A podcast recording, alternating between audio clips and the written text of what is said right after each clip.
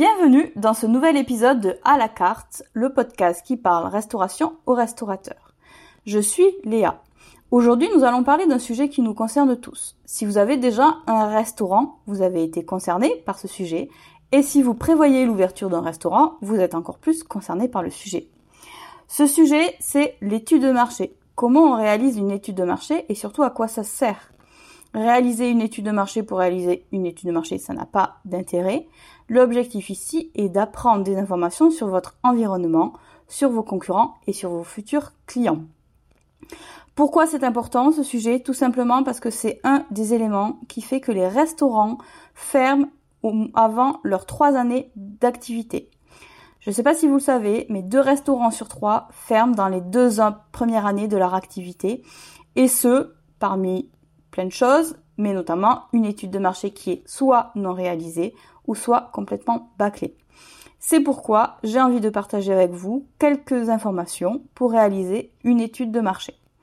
Bonne écoute à vous Pour commencer, une étude de marché, c'est quoi? Alors vous avez très certainement entendu déjà ce mot puisqu'il est un peu dans toutes les bouches, notamment dans la bouche des banquiers ou des porteurs d'affaires. Une étude de marché, tout simplement, c'est une analyse de son marché. Alors, un marché, c'est quoi? Ben, C'est tout simplement une offre, c'est-à-dire vos concurrents, une demande, c'est-à-dire les futurs clients, et c'est un environnement, c'est-à-dire tous les éléments qui vont intervenir dans votre activité.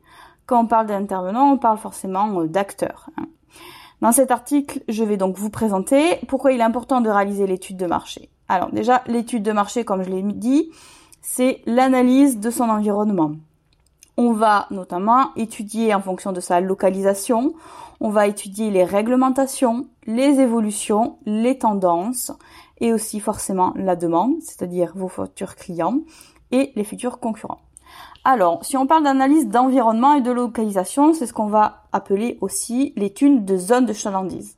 La zone de chalandise, c'est la délimitation qu'il y a autour de votre restaurant dans laquelle vous allez avoir vos futurs clients. Dans cet environnement-là, vous êtes sujet à des réglementations, des réglementations qui sont plus ou moins euh, proches de vous, c'est-à-dire des réglementations nationales au niveau de la France, des réglementations régionales, départementales, au niveau de votre communauté de communes et peut-être au niveau de votre ville. On parle notamment des réglementations autour de tout ce qui est hygiène. On va parler de réglementation au niveau de la signalétique, par exemple, de la réglementation pour l'accès aux personnes à mobilité réduite, de la réglementation au niveau de la SACEM, des terrasses, etc., etc. Il est très important que vous connaissiez vraiment toutes ces réglementations parce que sinon, vous allez peut-être créer un projet. On va parler par exemple de la terrasse. Imaginez un projet avec une terrasse et vous rendre compte au dernier moment que votre ville n'autorise pas les terrasses comme vous, vous l'avez imaginé. Et donc la pérennité de votre activité va être impactée à cause de cela. Dans l'environnement, on va aussi regarder les évolutions du marché. Évolution du marché, est-ce que mon marché est en croissance? Donc est-ce que le marché de la restauration est en croissance? Si oui, est-ce que c'est une croissance par exemple de la restauration rapide? Est-ce que c'est une croissance de la restauration traditionnelle, gastronomique? Quelles sont aussi les tendances? Qu'est-ce qui fonctionne en fait? Est-ce qu'on est plutôt sur des concepts tournés autour de la viande, des concepts plutôt végétaux, des concepts où on s'approvisionne auprès des producteurs locaux? Voilà, quelles sont les différentes tendances qu'il y a sur le marché? On va également, en plus de cet environnement, qui est le premier point, en numéro 2, étudier la demande. La demande, ce sont vos clients. Vos clients, on va aller chercher, en fait, qu'est-ce qu'ils recherchent réellement euh, actuellement sur le marché de la restauration. Et puis en dernier, en troisième, on va étudier les concurrents, c'est-à-dire qu'est-ce qu'ils proposent. Alors au niveau des concurrents, il faut faire attention parce que un concurrent finalement, c'est une personne qui va proposer des produits et des services qui répondent aux mêmes besoins que vous. Dans votre cas, la restauration, c'est manger. Ce qui veut dire qu'en concurrent, vous allez avoir, oui, des restaurants, et il faut surtout pas oublier d'autres acteurs, comme les boulangeries qui proposent des sandwichs, également, par exemple, Picard qui propose des plats surgelés, tout ce qui est aussi grande surface, distributeur, etc. Tout ça, ce sont des concurrents, tout simplement parce qu'ils proposent des offres pour manger, pour la société. Alors, ce ne sont pas des concurrents directs, mais il faut quand même les prendre en considération. Je vais vous donner un autre exemple concernant l'environnement. En France, pour ouvrir un restaurant, si vous n'avez pas de diplôme en restauration, peut-être que vous êtes déjà d'ailleurs renseigné, vous êtes vous devez obligatoirement passer le permis d'exploitation. Donc c'est un diplôme que vous passez notamment avec la CCI ou, avec d'autres organismes de formation euh, qui va vous permettre d'apprendre les bases en matière d'hygiène et de réglementation pour la restauration. Si vous voulez faire de la vente à emporter et de la livraison, et notamment vendre des produits avec de l'alcool, vous devez avoir une licence. Il existe différents niveaux de licence.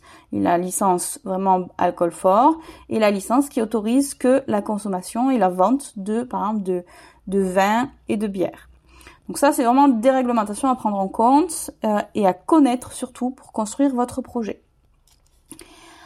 Ce marché-là, justement, comme il a différents niveaux, il faut que vous partiez du national, donc qui est la réglementation souvent qui nous touche le plus, qui est la plus impactante, et que vous fassiez une analyse avec un entonnoir et que vous arriviez en fait avec votre ville, donc euh, au niveau de votre communauté, est-ce qu'il euh, de communes par exemple ou de votre ville plus particulièrement, est-ce qu'il y a des réglementations spécifiques peut-être notamment au niveau de la fermeture des restaurants, du bruit dans la ville, des terrasses? Tout ça, c'est vraiment très important à connaître.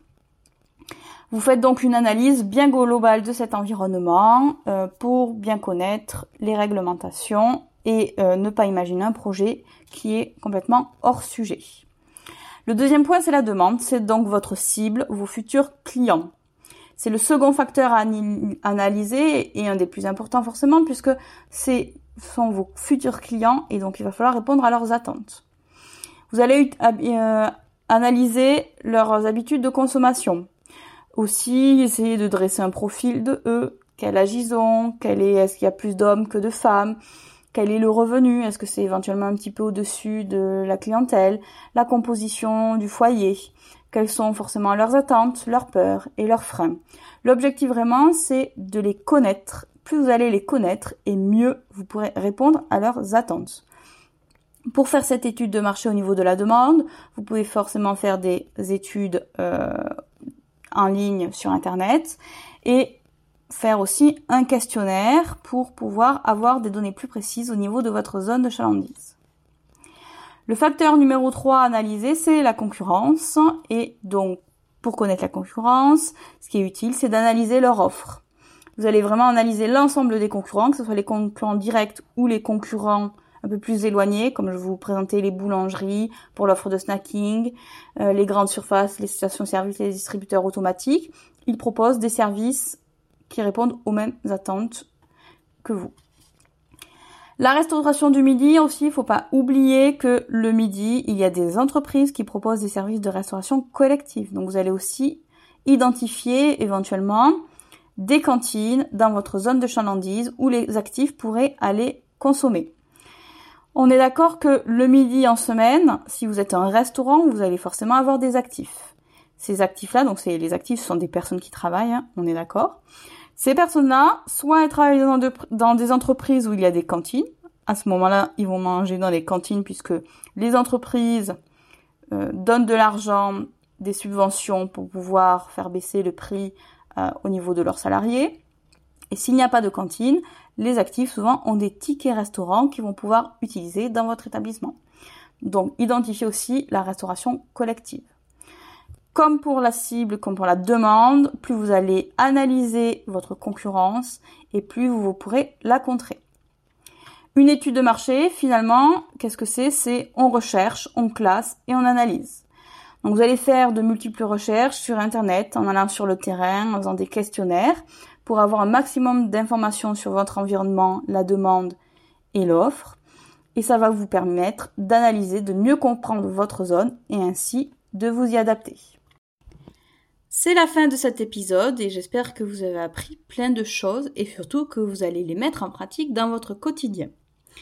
Merci pour cette écoute. Si vous avez besoin d'en savoir plus sur des thématiques abordées dans ce podcast, vous pouvez retrouver certains liens déjà dans les notes de cet épisode. Et puis n'hésitez pas à aller consulter le blog, vous avez l'ensemble des ressources à foodie.fr, f 2 o 2 d y.fr, foodie. Et puis si vous avez aimé, partagez avec vos amis restaurateurs, enregistrez cet épisode et je vous donne rendez-vous au prochain épisode. À bientôt!